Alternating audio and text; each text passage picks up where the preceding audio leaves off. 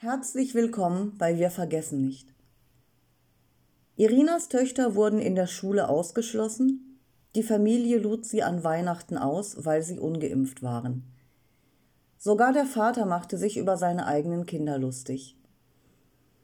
Wie sie zusammen die Zeit überstanden haben, hören Sie hier. Irina, 48, selbstständig. Ich bin Mutter dreier Töchter. Zu Beginn der Pandemie waren sie sieben, zwölf und 14 Jahre alt.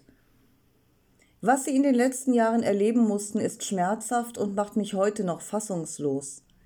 Nicht nur wurde ihnen von heute auf morgen ihr Schulalltag, ihre Freunde und ihre unbeschwerte Freizeit genommen, sogar die eigene Verwandtschaft hat sie gedemütigt und drangsaliert. Weihnachten 2021 durften meine Mädchen nicht zu Besuch zum Vater und den Großeltern, weil sie sich nicht testen lassen wollten. Sie waren gesund. Die Verwandtschaft setzte die Mädchen immer und immer wieder unter Druck, sich endlich impfen zu lassen. Weder wurden ihre Sorgen ernst genommen, noch ihre Nöte.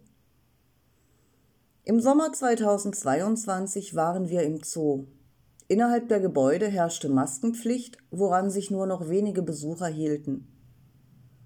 Der Vater der Kinder war überzeugt vom 2G-Modell und ärgerte die Mädchen damit, dass sie nun überall draußen bleiben mussten. Der Vater hat die Kinder ohne Maske nicht hineingehen lassen, sondern ihnen stattdessen von innen noch hämisch Ätsch-Kommentare zugerufen. Der Kontakt und die Beziehung zum Vater haben sich immer weiter verschlechtert. Meine 15-Jährige fragte mich vor kurzem, ob sie ihn noch Papa nennen muss. Was nicht unmittelbar unsere Familie betrifft, aber meine große Tochter traurig macht, sie hat ihre beste Freundin verloren, weil deren Familie das Mädchen zwei Jahre lang rigoros einsperrte. Da der Rektor unserer Schule ebenfalls Corona-Phobiker ist, hatte das keinerlei Konsequenzen. Das Mädchen bekam Depressionen, kehrte nur noch kurz an die Schule zurück und hat sich danach komplett zurückgezogen. Auf Nachrichten reagiert sie nicht mehr.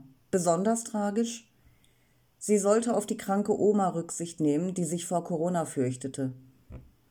Am Kettenrauchen hinderte die Angst sie übrigens nicht, die Oma verstarb in der Zwischenzeit. Das Mädchen durfte trotzdem nicht aus dem Haus, denn nun musste der Opa geschützt werden. Dass eine Behörde wegen Kindeswohlgefährdung dort eingriff? Chancenlos. Was Schulschließungen und Maßnahmen mit den Kindern machten, wurde nicht einmal wahrgenommen. Die Kinder wurden in der Schule ohne Maske nicht ins Gebäude gelassen. Meine damals 14-jährige Tochter verbrachte Wochen auf dem Schulhof und konnte nicht am Unterricht teilnehmen, weil sie unter der Maske an Schwindel mit Ohnmachtsanfällen litt. Meine große Tochter bekam unter der Maske Migräne. Ein Arzt, der ihnen wegen der nachweislichen Symptome und der Migräne ein Maskenattest ausstellte, war nicht zu finden. Da, wie eine Ärztin formulierte, die Politik das nicht wünsche.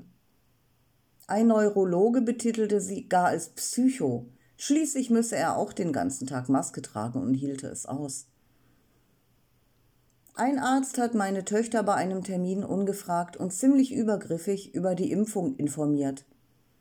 Die Informationen bestanden darin, dass er ihnen Horrorgeschichten von jungen Frauen mit schweren Verläufen erzählte, die hier überall auf den Intensivstationen liegen. Er sagte, Nebenwirkungen gäbe es so gut wie keine. Und Myokarditiden seien harmlos und gut behandelbar. Alles andere seien Lügen von Querdenkern. Da ist mir der Kragen geplatzt.